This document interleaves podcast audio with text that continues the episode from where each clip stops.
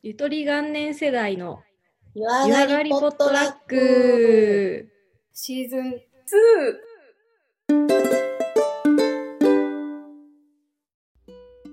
こんばんは、ちひろです、なおです。えーこの番組は火曜の夜、銭湯上がりに繰り広げるサウナのように熱く、水風呂のように深い持ち寄りトークになっております。やっとります。ほーい、どうもどうも、こんばんは。こんばんは。最近ちょっとこんばんはのイントネーションわからんくなってきたんやな。あー、こんばんはって言うよね。こんばんは。そっちの方が、そっちの方が合ってるっぽくない？こんばんはでしょ？だって。日本語的には。こんばんは。こんばんはやったら今日の晩はやな、ほんまに。こんばんはか。うん。多分標準語は、こんばんは、まっすぐって感じじゃない？せやな、ちょっうんと。。かちーちゃんはちょっとこんばんはって感じ。それいじられすぎてちょっとわからんくなってきてん最近。どれが正しいか ゲシュタルト崩壊してる。わからんくなってきて。せやね、ちょっと。なんか、まあ挨拶系で言うと、昔ね、うん大学の時の友達で、岡山のナス農家出身の女の子がいて、うん。その子が朝学校行くと、おはようさんって言ってきたのがめっちゃ可愛いなって思った。ああ、おはようさんか。ああ、なんかおばちゃんって感じすんな、ちょっとでも。さん付けがなんか新鮮でさ、その時。可愛いってうん思った。まあ、なんか家とかやったら言うかな。家族とかやったら。へえー。なんかそういう、なんか私多分ね、そういう継承ついてるのに弱いんだよね。なんとかさんとかなんとかちゃんがついてると可愛く見えちゃう現象があって、最初に大阪のおばちゃんが配るアメちゃんを、アメちゃんって呼んでることにすごい可愛いなってもらえたんだよね。へえ、お芋さんとかじゃあ、もうめっちゃ可愛い、めっちゃ可愛い。あ。へえ。あと変な話だけど、うん。外国人の友達と日本人の私がお互いになんとかちゃんっていう継承を付け合うことがめちゃめちゃ可愛いって思っちゃう現象がある。変な話だけど。なんか、なん、特に、なんだろう、英語圏の人とかだとイメージしやすいと思うけど、アリスちゃんって友達がいたとして、英語で普通に呼びかけるときって、なんか教科書的にもアリスって呼ぶし、向こうも私のことナオって呼ぶけど、それを日本の文化っぽくちゃんと染まった形で、私はアリスちゃんって呼ぶし、向こうもナオちゃんって呼ばれるこの関係性に燃えるというか、なんか昔からすごい可愛いらしいなって思っちゃうんだよね。ない？ええないか。なんか語尾につける系、名前の語尾につける系は結構、なんか、ノリとテンションというか、その人の雰囲気で決める。あ、そうなんだ。うん。何々しとか、うん。雰囲気でか。うん。あと、ふざけて何々はんって。あだ名決めるのと同じテンションかも。ああ。え、あだ名とか突然呼べちゃったりするタイプ、踏み込みたいなって思ったら言うかも。ああ、すごいな。でそこも不器用でさ、うん。その人を、どこから、いつからあだ名で呼べばいいんだろうみたいなのをめっちゃ考えちゃう。みんなはこういう風に呼んでるけど、でも私はその人のことあんまりそういう呼び方な風には思ってなくて、でも多分そういう風に呼ばれる方が自然なんだろうなと思って無理してそうやって呼ぶけど、私が呼ぶと不自然でキモい感じになっちゃうみたいな。よくある。なんか相手うんが私に、その例えばなおちゃんってよ呼んでるのに違和感ないような感じでうん。徐々に増やしていく。あー。えーそれでも増やしていく過程でさ、自分の中に強烈な違和感ってないの？ない。あー、考えすぎなんだな、私が。だから私、うんちーちゃんのことをちーちゃんと呼ぶのにものすごい努力がいったもん。うん全然呼ばへんやん、この子って思ってた。いや、それよ。あの、めちゃくちゃ努力がいるんです。いやー、大変だったわ。よかったね、ちーちゃんって呼べて。うん。はい。っていうことで、全然違うんですけど、今日のお題は、あのー、年末に少し予告しておりました。Amazon プライム、僕の姉ちゃん、見てみたー。です。そう僕の姉ちゃんっていうドラマですね、10話のドラマがあって、なんか2022年、今年か、なまっちゃった。から、地上波でもやるっぽいよね、これ。あ、え、そうなんだ。うんなんかネットで調べたら出てきた。増田美里さんの漫画原作のドラマです。漫画はね、読んでないんだけど、うんすごいゆるいタッチの漫画で、うん。なんだっけ、スーちゃんとか、スーちゃんなんとかちゃんなんとかちゃん、3人同じ人出てくるやつがはいはいはい。同じ作家さんですね。ああいうなんか日常系な漫画だと思います。あらすじをせっかくなので言いますね。お願いします。ちょっとテレビ東京のホームページから引用です。はい。あらすじ。はい。姉ちゃんと話してみた恋と人生の本音。えーユーモラスで辛辣な姉、白市春、かっこ黒木花と、姉に翻弄されるが素直に話を聞いてくれる白井淳平、かっこ杉野、何なんやろう、この子。なんとかくんは、両親不在の束の間の間、えー二人暮らしをしています。仕事を終え、帰宅した部屋でお酒を飲み、それぞれ好きなものを食べながら、恋、仕事、趣味、人生にまつわる会話を繰り広げる、えー兄弟だからこそぶっちゃけトークを炸裂する姉ちゃんの本音は一見ひねくれていて意地悪なように聞こえるが実はすごくまっとうで順平は妙に納得してしまうっていうヒューマンドラマですね。ですね。えっとね、うん杉野陽介くんらしいです。あ、陽介くんなのね。私この淳平くん結構好き。うん。この純朴な弟をよく演じてたなって思うけど、純平くんに関してはすっごい思うところがあって、おマジで、うんおう えじゃあそうね。お姉ちゃんサイドと、うんその、弟くんってのでちょっと切り分けて、じゃあせっかくだから話そうか。そうです。ね。そういう、じゃあ、早速、淳平くんについて。まず第一に言いたいのは、純平くんの配役がイケメンすぎるだろうってことなんですよ。はいはいはいはい。これドラマの設定上も、なんか、朴突としててあんまり冴えない平凡な弟っていう設定なのに、淳平くんのこの杉野くんがイケメンすぎて全く説得力がないのがすごい前は気になって、うんうんうんそこはすごいね、気に障るとこでした。うんなんか、モテないモテないみたいに言ってるけど、この顔で言われても全然説得力ないやって。お姉さん厳しいです、うちの。いです。いやー、これはちょっと配役が悪いですよ。まあでもシンプルにイケメンやもんな。イケメン、イケメン。でもね、逆にね、この淳平くん役を本当にもっと冴えないシンプルな顔の人とか、そういう俳優さんを当てがったら、このドラマ見てられるのかって思ったら、多分見れないと思って、これは杉野くんだから見れたなって思った。そうね。うん。うん。でも可愛いよね、杉野くん。うん、かわいい。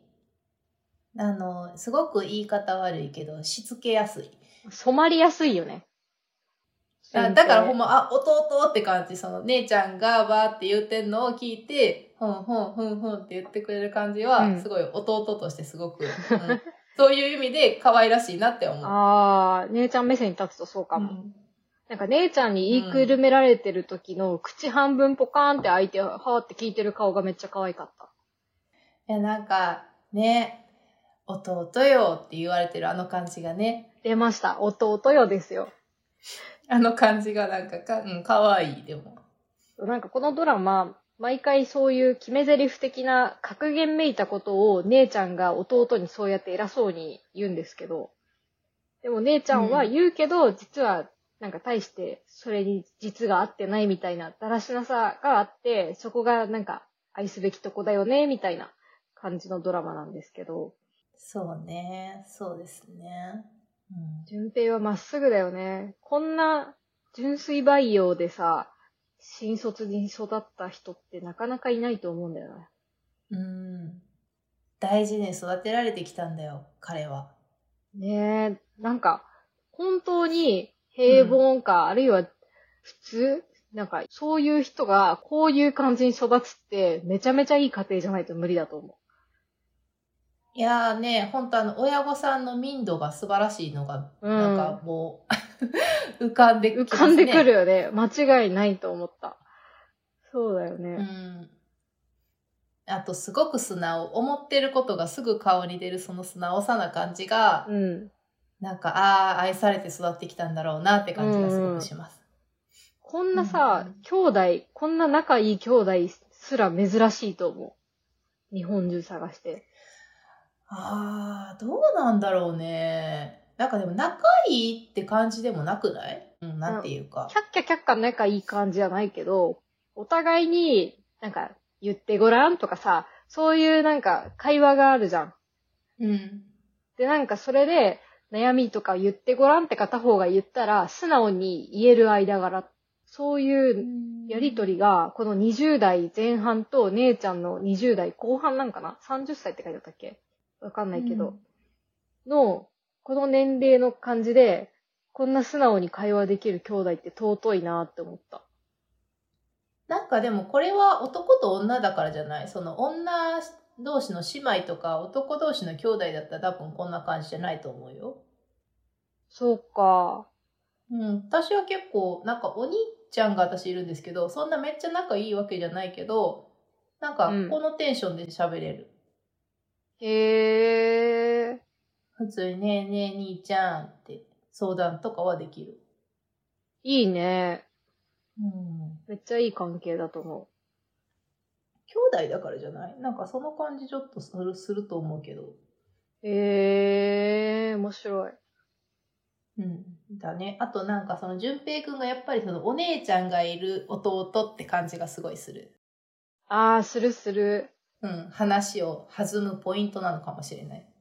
うーん。なんか上に女の人、お姉さんがいる人ってなんかわかるよね。うん。なんか物腰がやっぱ違うね。うん。あとなんか女の人のわがままな部分をちゃんと分かってくれてるから話聞いてくれるって感じ。うん。うん。順平はめっちゃいい子だと思う、本当に。まあ、なかなか気が利かないですけどね。そこは姉ちゃんに教育されてちょっとずつ変わっていく気がするけどな。あと姉ちゃんとさ、あの人もいいよね。順平のさ、上司の人。平岩神さんがやってる。へえ。あの人と順平の関係も結構好き。うんうんうんうん。ビシバシしごかれてるんですよね、上司に、淳平くんしごが。かれてるけど、なんか、パワハラって感じじゃなくって、なんか、めっちゃいい上司だなって思って、普通に。うん、上司からしても多分接しやすいよね、淳平くん。可愛いよね、多分。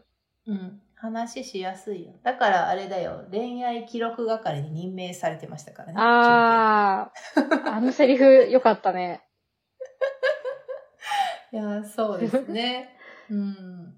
恋愛記録係っていうのは、女上司が年を取った時に、私も過去はこういう恋愛をしてたんだよっていうことを後になって言わなくて済むように周りの人に今言っとく。それを誰かに覚えといてもらう係っていうことらしくって。いや、でも、あその通りだと思います。もうめっちゃわかる。でもなかなかそうやな、恋愛対象にはなりにくい子かもしれんね、この子は。順平？うん。そうだね。なりにくいだろうな。なんか、この今の順平だとそうだよね。気は、うんだってあのー同僚の女の子いたじゃないですか、そのドラマの中で出てくるんで、ちょっと皆さんまた見ながらチェックしといてほしいんですけど、あの子だって途中の段階までは、あ、淳平くんいいかもって絶対思ってたんだよね。うんうん。なんかその職場のコーヒーを飲むとこにわざわざ行って、あ、いつも飲んでますね、それって言ったりとか、ちょっと話しかけに行ったりとか、でも話してる時の席は一つ席が空いてるみたいな、あの感じはちょっとこう探りを入れて、あ、もしかしたらこの人いいかもなって思ってるのに、なんかそれになんか、あの、うつつを抜かしたというか、満足した淳平くんはダメだよね。そこでもう一歩行かないと恋には発展しないよねっていう感じでしたね。そうだね。ああいう女の子のタイプだとそうだよね、絶対。自分が積極的に動いてんだから、向こうもある程度来てほしいってタイプでしょ？淳平くんはそういう子じゃないからな。なんかせっかくこう、OK サインをチラチラ見せてるのに行かなかったのがあれでしたね。大丈夫。順平にはきっと順平にちょうどいい子が現れるって。でもなんかこれ、あの、お姉ちゃんが言ってたあれじゃないけど、うん。あんたって、なんかそういう女に引っかかりそうって言ってた、その、そういう女が私あんまり好きじゃなかったから、私うんは嫌だな。私もあの女は好きじゃなかっそういう子に引っかかっちゃた。う。うん順平には順平にいい子がいると思う。あの、メイちゃんとかいいじゃんって思ったけどね。幼馴染のメイちゃん。でああ、めいちゃんは淳平くんのこと好きにはならないよ。ならないかなならないよ、あれは。あんなさっぱりしてさ、可愛い子。なんかどっちかっていうと、その、お姉ちゃんと同じ匂いがするよ。うーん。そんな感じ。だから、そうだよ。淳平くんはきっと女の子らしい、ちょっとあざとい子に引っかかりやすいんじゃないかなってちょっと心配してけどます。、多分順平くんはそういう子じゃなくって、もうちょっと順平くんと同じぐらいなんか、そういう優しい子が方が合うと思います。うーん、そうですね。でも、この杉野くんの順平はイケメンだから、多分何の問題もないと思います。ベアバリ言うやん。もうええやん。本当に違和感だったんだって。いちじく美味しいんだわ。ジャンキー。みたいな。いちじくジャンキー。いちじくジャンキー。100, 100億円みたいな。いちじくもうあれが切れちまった。みたいな。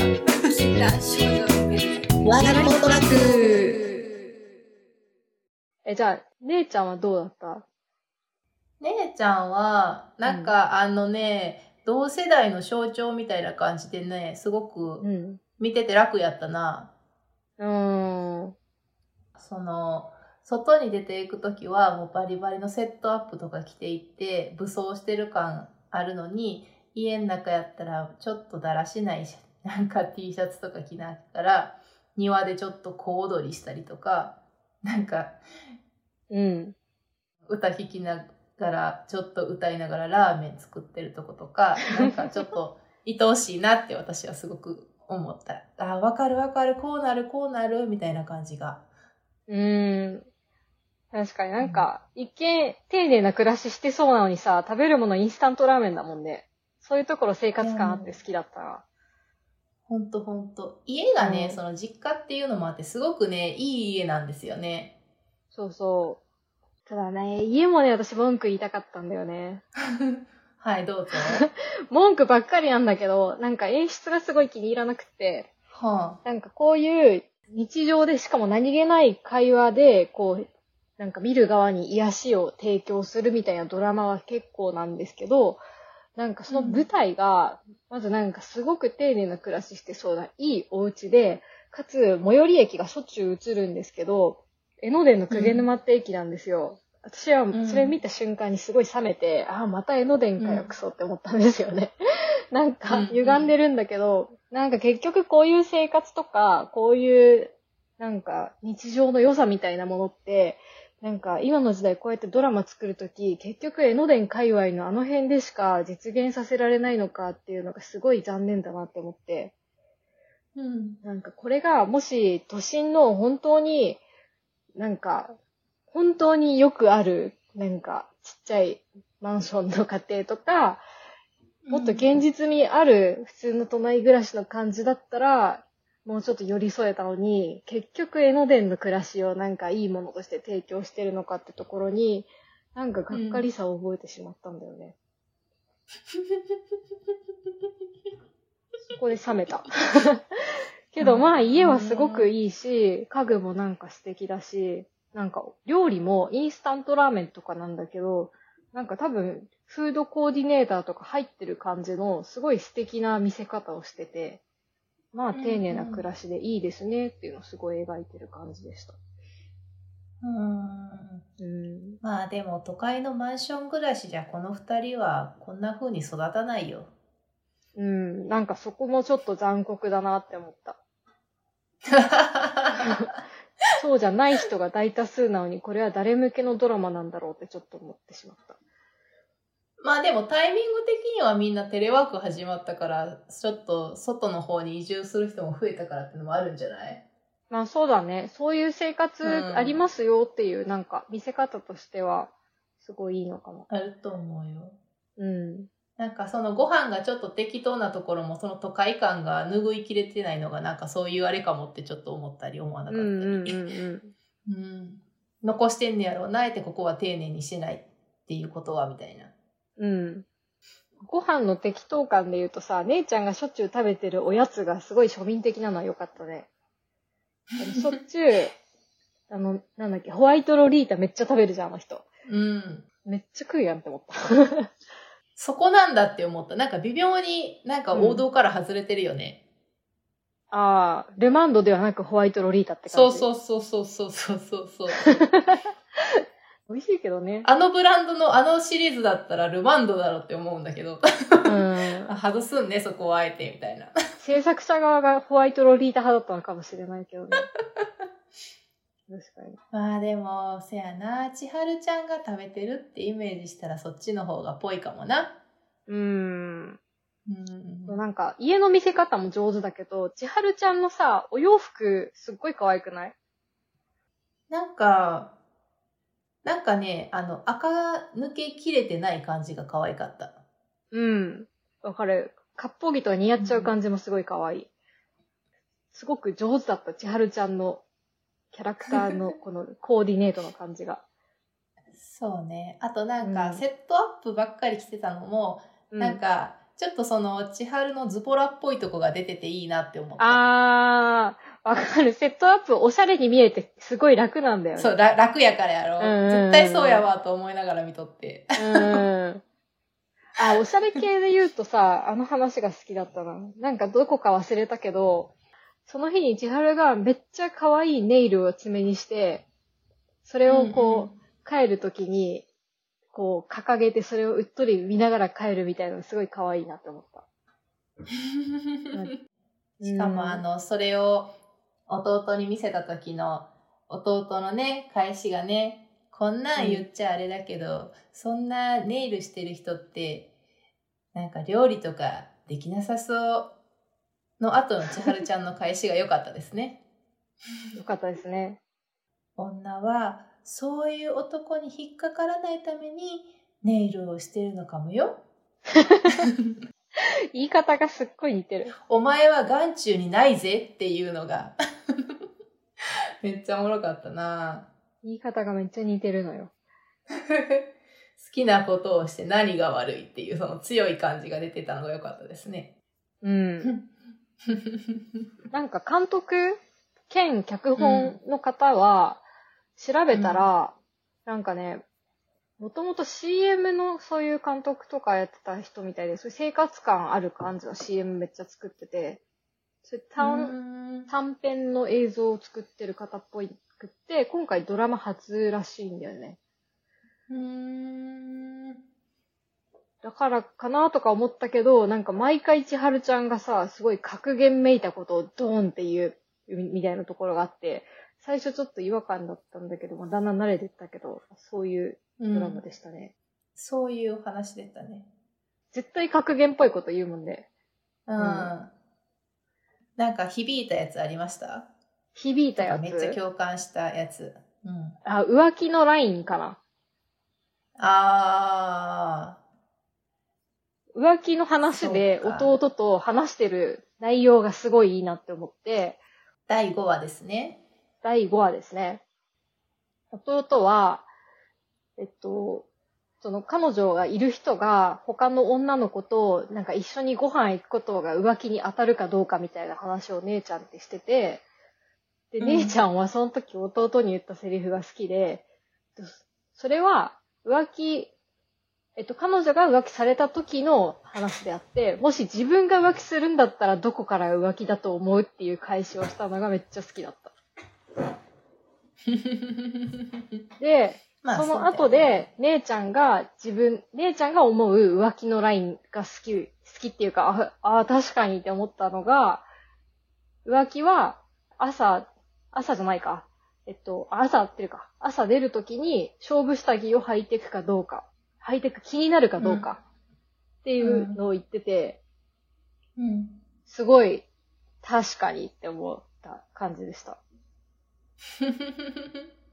あとは単なるアクシデントって言ってたそう、可愛かったね。まあ、ワンナイトなら、みたいな感じなんだろうね。うん。なんかちょっとそういう奔放なところもいいですね。陽気だよね、姉ちゃん。うん。陽気陽気。なんかありました、うん好きな格言。私は好きだったのは、第2話が一番好きやって、淳平くんが、姉ちゃんって彼氏にご飯作るの？って言った後に、作らんって言って、うん。作っていいかもわからないし、みたいな。なんかその、まず一段階が好きなんよな。作る前提じゃなくて、作ってもいいかもわからないっていう、その前提がめっちゃ好きなんと、うん。あと、なんか、淳平くんが、その、ご飯作ることに対して、えー、なんか、相手がご飯を作ってくれる程度ですごく喋るんよね。僕、料理とかできないし、美味しいって言うよって、私もあれ言われた時に結構カチンときて、うん。はって思っとって、見とった時に。うん。で、その後にしっかりあの、姉ちゃんがね、あの、釘を刺してくださったんですよ。うん。なんであんたにご飯作んなきゃいけないの？みたいな感じで。美味しいって言うよ？じゃないよ。まずありがとうでしょ？それめっなーってちゃ思って。わかるわ。うん。何なんだろうね、その、いや別にね、作るのはいいんだよ。うん。いいんだよ。でもうんなんでその、作ってくれる前提でいるこの世の中何なんだろうってすごい思って見てたね。姉ちゃんマジよく言ってくれたって感じ。いや、それ、そうなんだよ。それに加えての、美味しいって言うよってなんで上からやねん、みたいな。作ってもら、なんていうの、作ってうん。やったのはこっちやねんけど、みたいな。なんでこっちがなんか作らせてもらったテンションなわけみたいな。それを言う時の順平のピュアな顔よ。いやー、面白かったですね、あれが一番。確かに面白かった。うん。あと、指の毛も、まあ私は確かにってすごく思いましたね。ああ、思った。うん。なんか、私は結構浮気のラインはそこかもしれないって思いました。ああ。うん。指の毛はなんだっけ？淳平くんが好きな女の子とデートをするって時に、うん。なんかすごいもう淳平くんはもうお互い好きだ、ウハウハみたいな感じだったんだけれども、お姉ちゃんが、女の本気度は指毛でわかることもあるって言って言って、うん。淳平くんのために、その女の子は指の毛まで綺麗に処理してきてくれるかなみたいなちょっと嫌味混じりで言う。そうだった、そうだった。言い方までバッチリだわ。好きだわ。2話が一番好きだわ。あー、指の毛めっちゃわかるないや、これ本当にガチで、脱毛サロンとか行くときも指の毛まで対象に入ってますからね。いや、そこ結構大事だよなって。いやー、ねこれはなかなか、おつなポイントついてますよね。面白かったっすね。うんあとはそうだな、シンプルに別れる理由も好きでしたけどね。あー、それはなんかもう、普通にそうだよなって感じだった。姉ちゃんの言う通りって感じ。うん。なんか、私は結構一緒にいて楽しいか楽しくないかよりも好きか嫌いかみたいな感じだけどね。もうちょっとはっきりしてる。そう好きかどうか、好きじゃなくなっちゃったみたいな感じ。はいはいはい。うん、私どっちかっていうと姉ちゃんと一緒かも。うんうん。私は好きかどうかがわかんないから、楽しいか楽しくないかだな。うんうんうん。そう、まだ感情が AI なんで、好きがわかんないんですよ。難しいけどな、なんか、多分いろんな好きがあるから人それぞれ違うんだろうけど、うん。なんかあるんだよね。こっから、ここのラインを超えたらいける。ここのライン超えなかったらいけないみたいなのがあって、なんかうん。大抵その付き合う時からこっちがむっちゃ好きみたいなんで付き合うことってそうそうないんよね。うん。とりあえず付き合ってみるとかになっても大体2、3ヶ月ぐらいでそのラインを越すか越さないかがなんとなく分かってきて、うん。そこを越したらすごく長いんだけど、もうそこを越さなかったら、あ、もうちょっとあの大変申し訳ないんですけれども、みたいな感じになる。大変申し上げにくいんですが、みたいな。まあでも確かに楽しいか楽しくないかは、まあまあ、そらそうだわな。そうよ。うーん。いやーでもか、ななんかね、全体を通して、結構作業しながらとかでも、軽くサクッと見れる感じでした。うん。うん。なんかあんまりそこまで頭使わないのがいいよね。もう全く頭使わない。なんか、深い考察とかもないし、本当に軽く日常を見るって感じそうそう。普通にボヘーって日常見てたら格言ボーンみたいな、おーみたいな感じ。そ うそうそう。水戸黄門じゃないけど、結構そういうパターン。あー、わかるわかる。水戸黄門パターンだね。確かにわかりやすいね。丁寧な暮らしの水戸黄門みたいな。そろそろね、このもんどころがっていうターンだな、みたいな。弟よがね。そうそうそう。なんかこれすごいね、レビューも評価分かれてんだよね。あ、そうなんだ。うん。おおむねね、プライム上は4.4っていう高評価なんだけど、結構うん、酷評してる人はすごいこき下ろしてて、なんか1話で見るのやめたとか、なんかうんでも言ってること確かにわかんだよね。さっき私が言ったような引っかかってることは確かにそういうところだと思うんうん。う。はい。皆さんもよかったら見てみてください。見てみてください。てなわけで、お便り感想お待ちしております。紹介文のところに Google フォームの URL を貼っているので、私たちに話してほしいお品書きやお悩み、募集したお題に関してなど、じゃんじゃんお待ちしております。また、感想は、ハッシュタグ、シャープ、ユアポトでもお待ちしております。お待ちしております。はい、それでは皆さん、今後ともどうぞごひいきに、おやすみなさい。おやすみなさい